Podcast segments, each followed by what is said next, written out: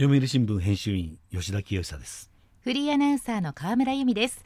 新聞とラジオのメディアミックス読みラジ。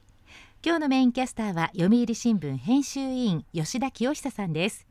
吉田さんよろしくお願いします、はい、よろしくお願いします。突然なんですが、はい、吉田さん最近読んで面白かった本はどんな本ですか？はい。蓮見圭一という作家の美しき人生と、はい、川出消防新社なんですけどもこれねまあ私のキャラからすればええと思うかもしれませんが、ええ、恋愛小説。えー、そうなんですか？まあとにかく切ないと、はい、はい、ね蓮見さんにはね20年以上前に水曜の朝午前3時というまあ、ベストセラーがあるんですが、はい、これもねなかなかのヒット作になるかと思うんですよ。でまあ読後感が良くて、はい、私この主人公と同じぐらいの年なんですがね同じ人生を歩んできたのかなと同じ時代を歩んできたのかなとそんな思いがありました。えー、よかったですよ。いや吉田さんから恋愛小説が出てきたのがちょっとびっくりしましたけれども、いい 今日はそんな本と本屋さんにまつわるお話です。はい、今日のトークゲストをご紹介しましょう。読売新聞文化部記者小杉千尋さんです。読みラジには2度目のご出演です。小杉さんよろしくお願いします。はい、よろしくお願いします。えー、改めまして小杉さんの記者歴を教えていただけますか？はい。記者歴は7年ほどになります。これまで千葉支局で事件事故や行政などを取材してきました。現在は文化部でエンターテインメント小説を中心に文芸や出版などを担当しています。そんな小杉さんとお送りする今日のテーマはこちらです。韓国の書店国の支援で活気インターネット書店の台頭などで一時は減った町の書店が韓国で今増加傾向を示しているそうです。今日はそんな韓国の書店事情を伺います。まああのお隣の韓国で、まあ、書店が活気づいてると。一体どういったことなんですかね？はいそうなんです。韓国では書店を町の文化拠点と位置づけて国や自治体がさまざまな支援策を手掛け独立系書店と呼ばれる中小の店が活気づいています。出版不況で書店の苦境が続く日本でもこの動きが注目されています、はい、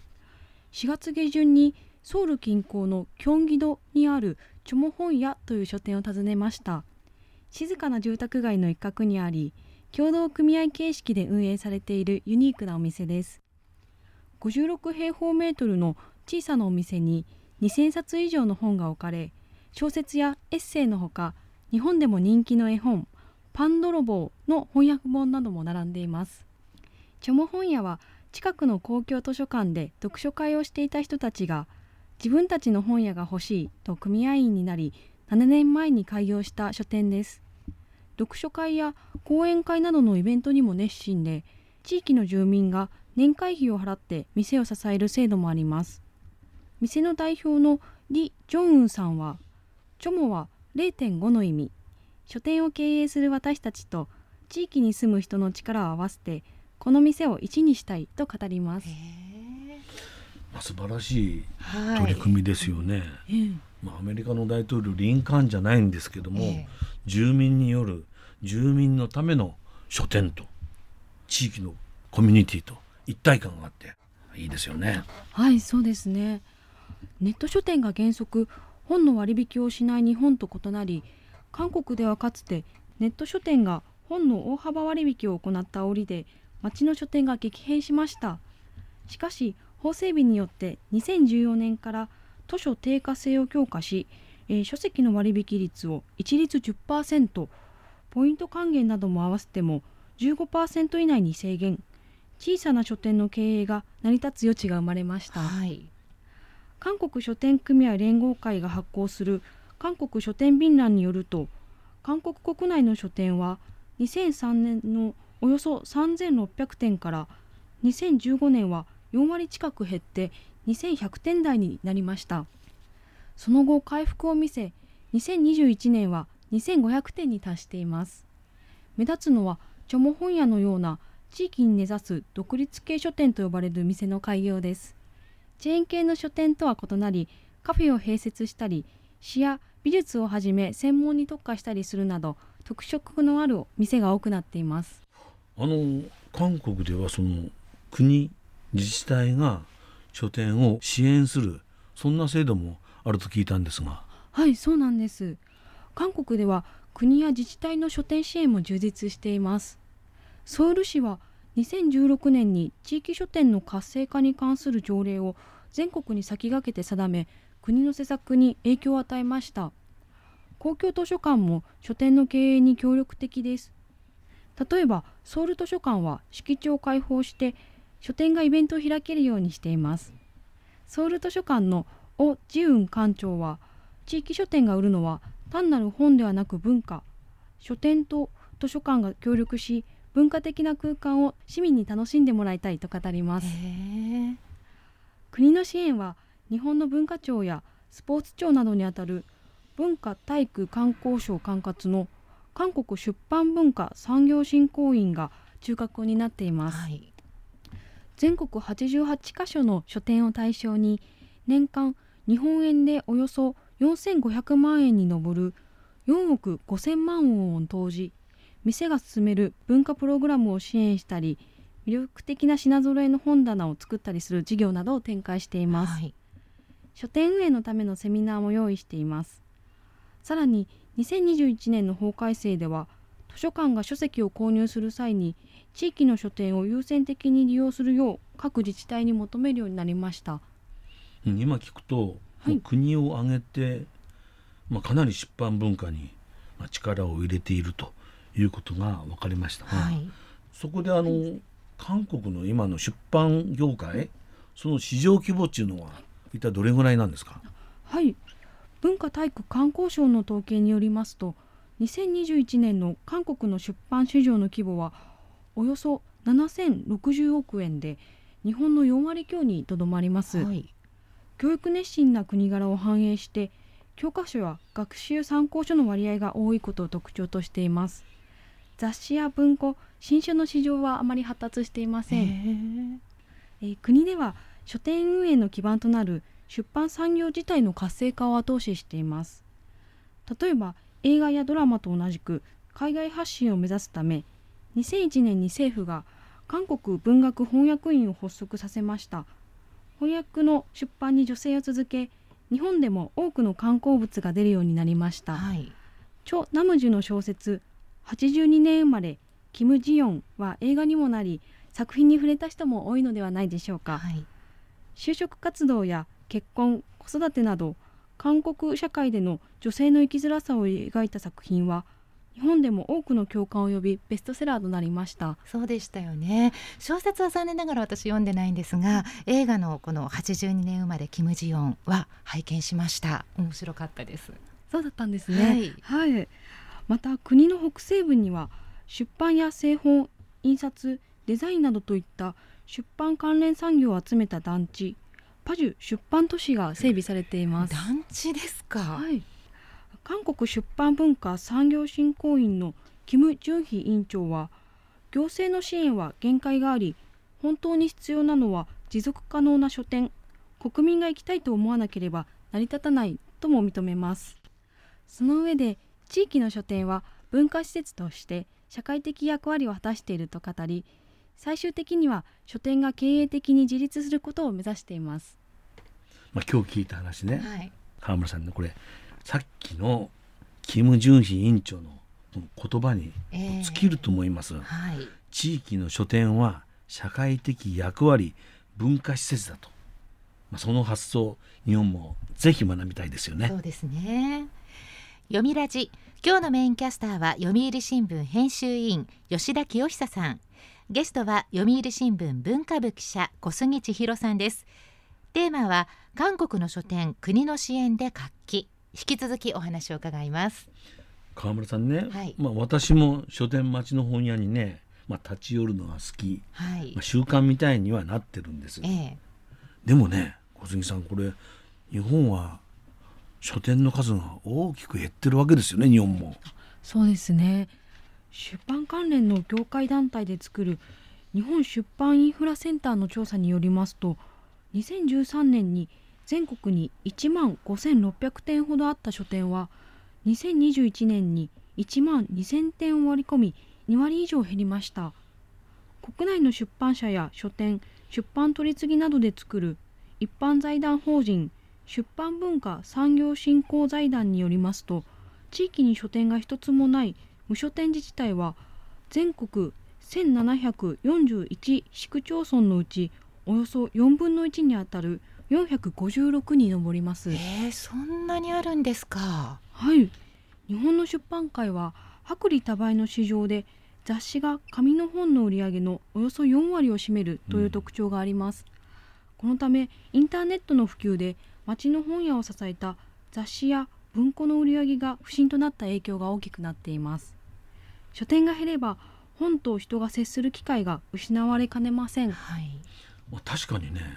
町の、まあ、小規模な書店が、まあ、次々と消えているの、はい、これまあ実感として分かりますよね。さっきの、ね、言葉じゃない無書店自治体じゃないですけど我々からすれば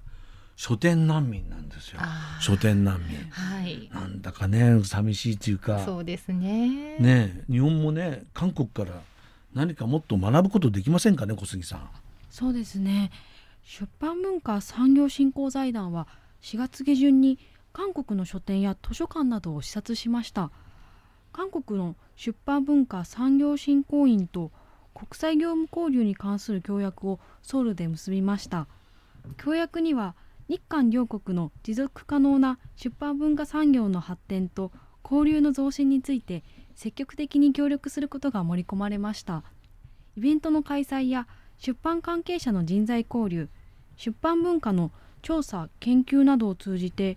日韓両国の出版文化の活性化を目指す考えです、はい、大手取次東販の社長で出版文化産業振興財団の近藤俊孝理事長は韓国は歴史的経緯から自国の文化を大切にする気持ちが強い。文化の根幹に本があるという思いが充実した書店振興策の背景にあるように感じたと話します。あの私もねかつて雑誌記者、はい、まあ、6年半、まあ、やったことがあって、まあ、出版業界の幹部に、まあ、何人か、まあ、知り合いがいるんですけどそうしたね今のその東販の社長さんの問題意識危機意識。これね皆さんこれ結構前から持っていたんですけどもねにもかかわらず本屋の数は右肩下がりと。もっとね日本も出版文化を国がね後押しする方向に向かう必要がこれあるかもしれませんよね、はい、どうです？そうですね。日本の書店支援策はこれまで韓国と比べて出版業界内の民間中心にとどまっていましたが徐々に書店支援の動きが出始めました。自民党の町の本屋さんを元気にして日本の文化を守る議員連盟は第一次提言を取りまとめ5月24日に党文部科学部会文化立国調査会合の合同会議に報告しました。そうなんですね。書店を国の文化拠点と位置づけキャッシュレス決済の導入といった書店でのデジタル化に向けた支援や公共図書館との共存ネット書店との間の不公正な競争の是正などを訴えています。この議員連盟は今後政府に提言書を提出し6月に政府が閣議決定する経済財政運営と改革の基本方針いわゆる骨太の方針への反映を目指しています。でその、まあ、骨太の方針にこう盛り込むということなんですが具体的なね内容関心があるんですけどどんなものがあるんですかね？はい。今回の提言では書店の経営環境の改善策として出版社の供給と書店の需要のミスマッチによる返品や品切れを削減し万引きの防止効果も期待できる IC タグの導入支援を検討するように要望しています、はい、書店と公共図書館との共存をめぐっては公立の図書館でベストセラー作品など同じ本を何冊も買うようなことを原則禁止とするなどのルール作りや図書館が地元書店から書籍を優先的に仕入れるよう推奨することを盛り込みました。なるほど。またネット書店の送料無料配送などによる実質的な値引き販売について実態調査を求めていますこのほかフランスや韓国などの政策を参考に地方創生や観光振興などの施策を通じて来店につなげる取り組みの検討も要望しています。私あの先ほども申しました通りまあ町の本屋さん行くの好きなんで、はい、まあ、出張先でもね、まあ、ちょっと立ち寄るんですけど時間があると。でまああの日本の町の本屋さんねそんな本屋さん。それでもまあ右肩下がりと言われてますけどもそれなりにね本の魅力を発信しているということを聞いたこともあるんですけども具体的に何やってるんですかね？はい。東京や神奈川県などで展開しているチェーン系の書店の有林堂では有林堂しか知らない世界というインターネットで見られる動画をたくさん作っています。面白い本ですとか面白い文房具とかそういったものを店員さんが自ら動画で出演して紹介しています。へえ面白い取り組みですね。どれぐらいの登録者数があるんですかね？今の登録者数はもう20万人を超えているそうでお店にファンの方がいらっしゃっているそうです。なるほど。YouTube 私も見てみたいと思います、ね、4月に村上春樹さんの6年ぶりとなる書き下ろし長編街とその不確かな壁が発売された際には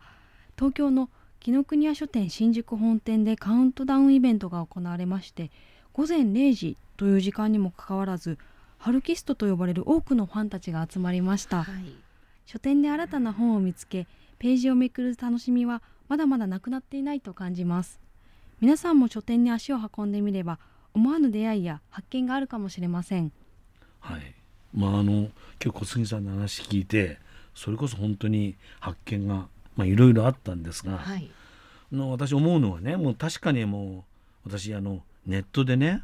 本を買うことが確かに増えました、はい、でもね改めて今日本屋に行くこととあるいはね本屋の存在意義ね、えー、これについて、まあ、考えること大でしたね、まあ、改めて町の本屋は文化施設あるいはねこれ活字文化の基盤だと再認識した次第です。読みラジ。今日のテーマは韓国の書店国の支援で活気。ゲストは読売新聞文化部記者小杉千尋さんでした。小杉さんありがとうございました。ありがとうございました。読みラジ。ラジオワイティーン。ここからはラジオワイティーンこのコーナーは読売中高生新聞の投稿面ワイティーンと連動。10代のリアルな声をお届けします。読売中高生新聞では専用のスマホアプリ y ティーンを通じて全国の読者から中高生の生活にありがちなあるあるを大募集しています。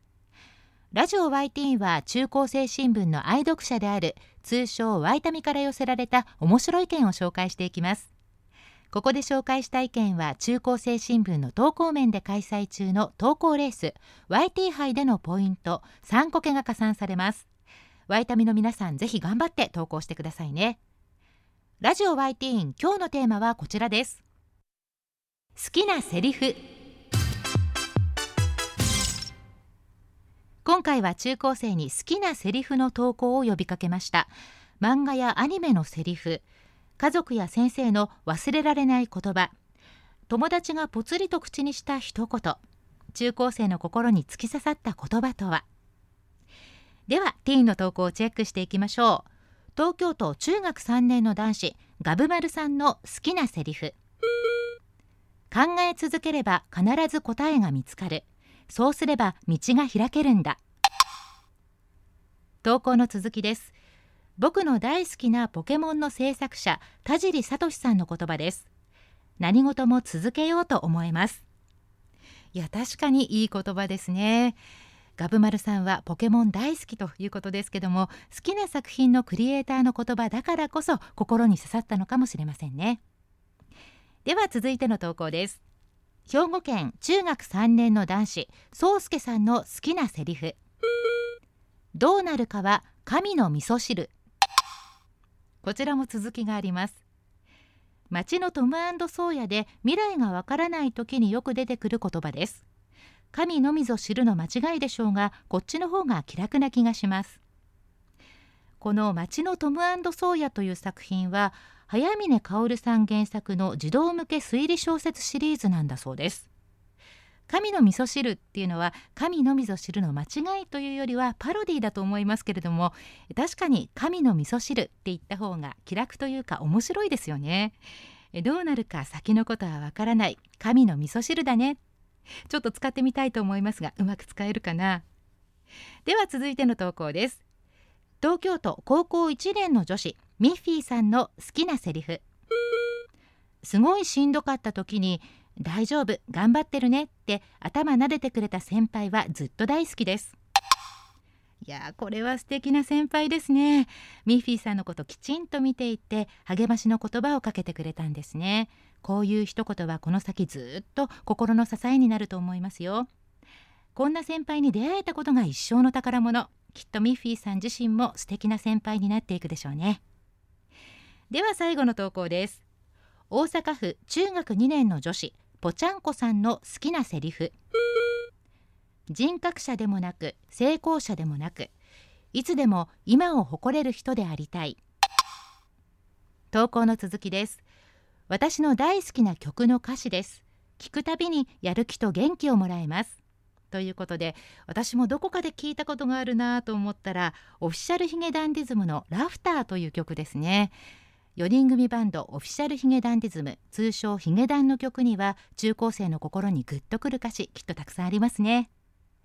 まあ、それにしても中高生の名言の引き出しまだまだありそうです。好きなセリフ第2弾を開催してもいいかもしれません。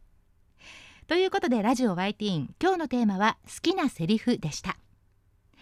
読売中高生新聞は社会の最新トレンドを学べるニュース記事から受験に役立つ学習情報など10代の心を刺激するコンテンツ満載です。詳しくは読売中高生新聞のホームページやツイッター、インスタグラムをご覧ください。来週のテーマは我が校の有名人です。ラジオ YT 来週もお楽しみに。週刊ニュースラジオ読みラジお別れの時間です。今日は韓国の書店が活気づいているというお話でしたが吉田さんいかがでしたか？はい。本屋の活性化も韓流に学べと、はい、こういうことだと思うんですよ。ね、文化振興はもうね民活民活っていう言葉ねもう何でもかんでも民活だと一時流行りましたがね、はいえ。ー、民活だけではなく国が支援ということの大切さを今日教えてもらいました。ありがとうございました。読みラジ来週のメインキャスターは読売新聞編集委員丸山純一さん。トークゲストは読売新聞経済部記者有泉聡さん。テーマは労働市場改革です。どうぞお楽しみに。読みラジまた来週。